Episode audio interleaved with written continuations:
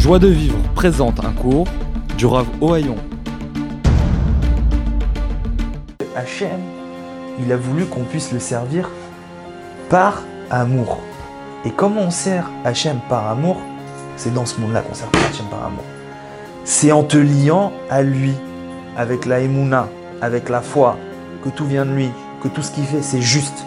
Et non seulement c'est juste, mais en plus c'est bien, c'est pour le bien, et il y a un message dans chaque chose, c'est les trois degrés de la émouna.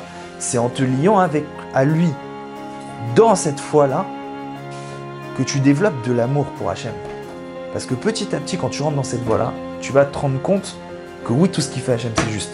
Que oui, tout ce qui fait Hachem, c'est pour le bien.